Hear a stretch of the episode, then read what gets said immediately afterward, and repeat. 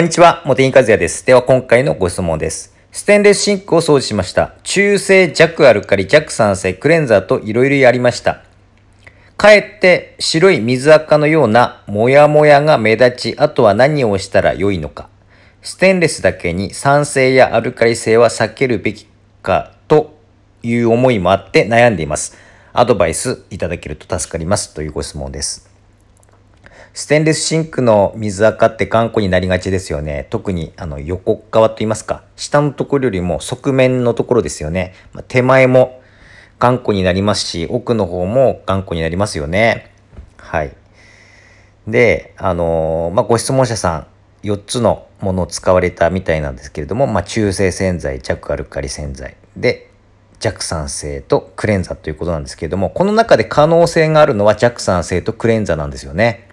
ただ今回は落ちなかったということでご質問いただいているんですけれども、でもですね、いくら頑固なものになっても、あの、方向性は同じでして、3側のもので溶かしておくと落とすか、クレンザーでこすって落とすしかないんですよ。はい。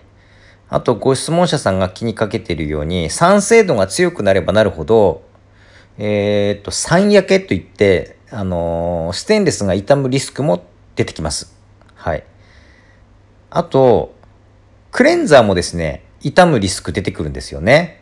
あの、それは傷ですよね。クレンザーの粒子がですね、大きくなればなるほど、硬くなればなるほど、傷のつくリスクというのは高くなりますよね。まあ、サイズがですね、小さいと、まあ、傷はあまりつきにくいと思います。いくら硬くてもですね。ただ、サイズが大きい研磨剤ですと、そこそこの硬さがあるとですね、やっぱり傷が目立つようになりますよね。それで、私だったらどうやって落とすかというと自分の洗剤になっちゃってあの申し上げにくいんですけれども茂木和哉使いますね、うん、迷わず、ま、というかいつもステンレスシンクの水垢を落とす時は茂木和哉使ってますね私は。で茂木和也はあの酸であってクレンザーなんですよ。だから2つの働きを利用できるのでよく落ちるんですよね。しかも相乗効果も働きますからね。で、酸性度はそんな高くないんですよ。弱酸性なんですよ。pH が3.5よりも高いぐらいですね。だからその点は安心なんですよね。酸焼けのリスクはまずないですよね。そして、クレンザーっていう部分でいくと、これはですね、粒子は結構一般的なクリームクレンザーよりは大きいと思います。水垢用ですからね。で、硬さも結構あります。だから、そこはですね、もしかするとやり方次第ではかなり力を入れて、もう一部だけを集中的に擦るような、しかも擦るものもですね、あの、まあ、この後説明しますけれども、ラップがおすすめなんですが、まあ、そういった形で、まあ、非常に研磨剤が効くもので擦ると、まあ、力加減によっては、あとはステンレスの表面の仕上げ方によっては、ステンレスの種類によっては傷のつくこともありますね。だそこはですね、力加減を調整して目立たないところでやっていただければ問題ないじゃないですか。はい。だから、おすすめなのは茂木和也ですね。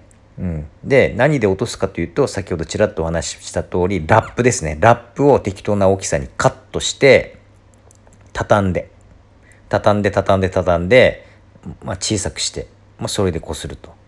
で大きめにラップを切ってあのー、ラップたわしと言いますか。それを作った方が大きい方がおすすめですね。大きい方が力入りますからね。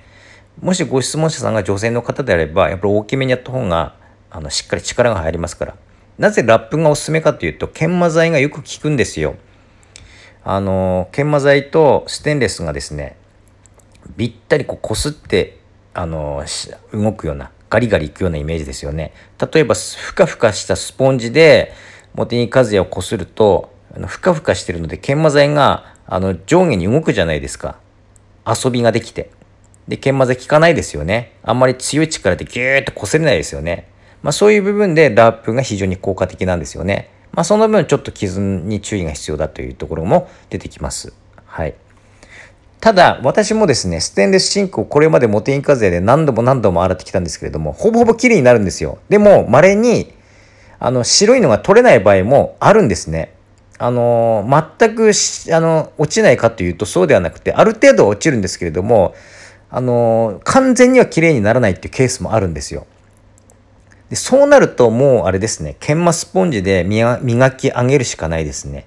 これはちょっとあの業務用のあの研磨スポンジを使う形になりますし、まあ、ちょっと経験とテクニックもちょっと必要になるやり方になりますので、まあ、自分でやるっていうのも一つですけれども、まあ、業者さんに頼むっていうのも一つですね。まあ、業者さんに頼むと値段がそれなりに高くなりますから、そこはですね、あの、まあ、見積もりを取るなりしてですね、ご判断されるのがいいと思います。はい。ただ、綺麗に、もうピカピカに仕上げてくれます。はい。自分でもそこまで研磨スポンジ使うとできるんですよ。